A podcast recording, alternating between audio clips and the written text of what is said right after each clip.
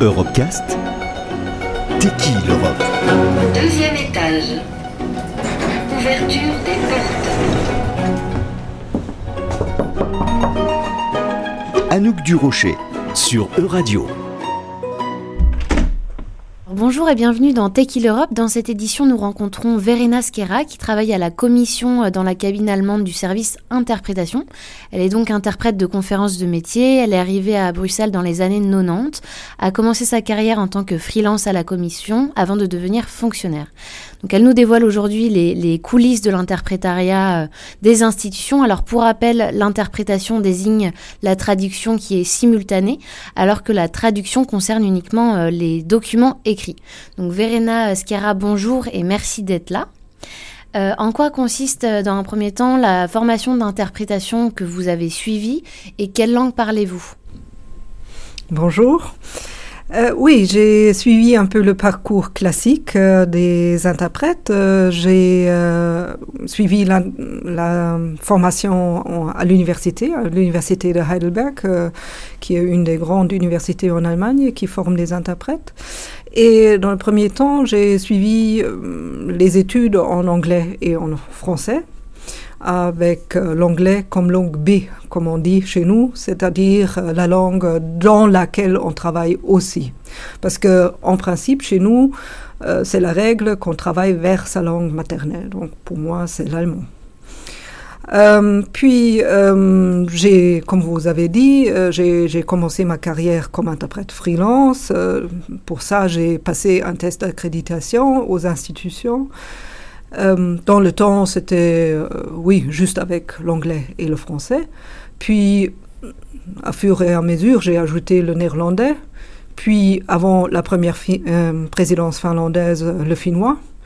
Et récemment encore l'italien donc vous êtes arrivé à Bruxelles après avoir obtenu une accréditation euh, spécifique aux institutions et avez alors euh, débuté en tant qu'interprète euh, freelance.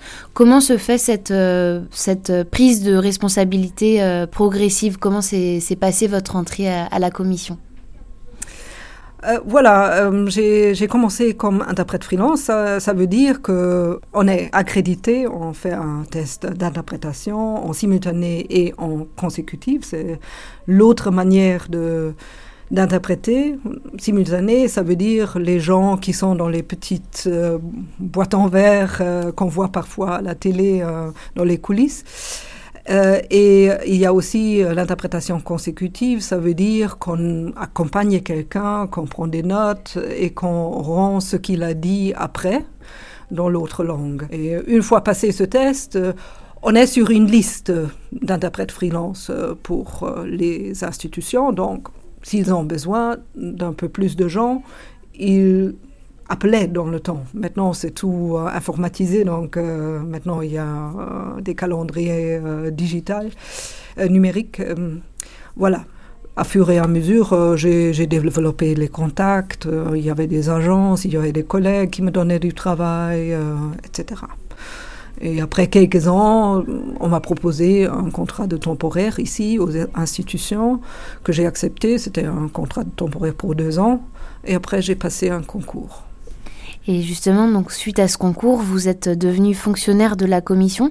Est-ce que vous pouvez euh, expliquer un peu à nos auditeurs en comment euh, fonctionne en fait cette fonction d'interprète à la commission, le rythme de travail, euh, l'organisation interne, les déplacements? Voilà, en principe, comme fonctionnaire euh, aux institutions, on doit être disponible 7 jours sur 7. Mais euh, en principe, on travaille comme tout le monde 5 jours par semaine euh, à peu près.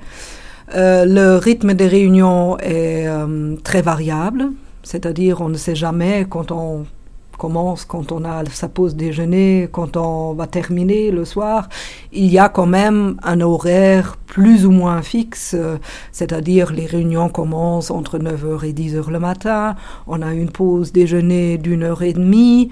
Euh, à un certain point après la matinée et puis euh, euh, normalement les réunions ils se terminent vers 6h30. Mais quand même, il y a aussi un rythme un peu irrégulier. Parfois, ils demandent de continuer la réunion jusqu'à 9 heures, ou il y a les sommets, par exemple, où on a aussi des réunions de nuit. Ok, on est compensé le lendemain si on a travaillé la nuit. Bien sûr, on ne doit pas travailler à 9 heures du matin, mais euh, quand même, euh, c'est un peu un rythme irrégulier. Vous avez parlé euh, de la technicité euh, justement de, des dossiers. Est-ce que vous avez euh, des formations spécifiques des fois ou pour vous former en fait à, ces vocabulaires précis?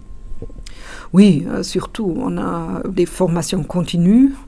les sujets changent aussi à fur et à mesure.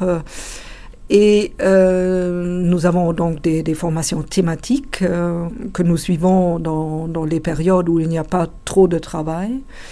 Euh, et pour certains sujets, nous avons aussi un groupe d'interprètes volontaires qui se sont un peu spécialisés.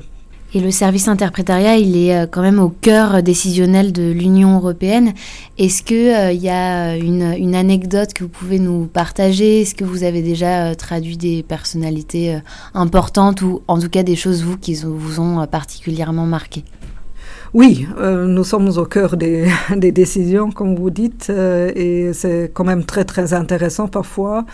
Moi, je me souviens encore vivement de euh, cette crise financière euh, où j'étais euh, justement dans l'ECOFIN et on a travaillé vraiment dans la nuit jusqu'à 5 heures du matin. C'était vraiment, on avait, on avait un certain temps où les bourses, par exemple en Asie, commençaient.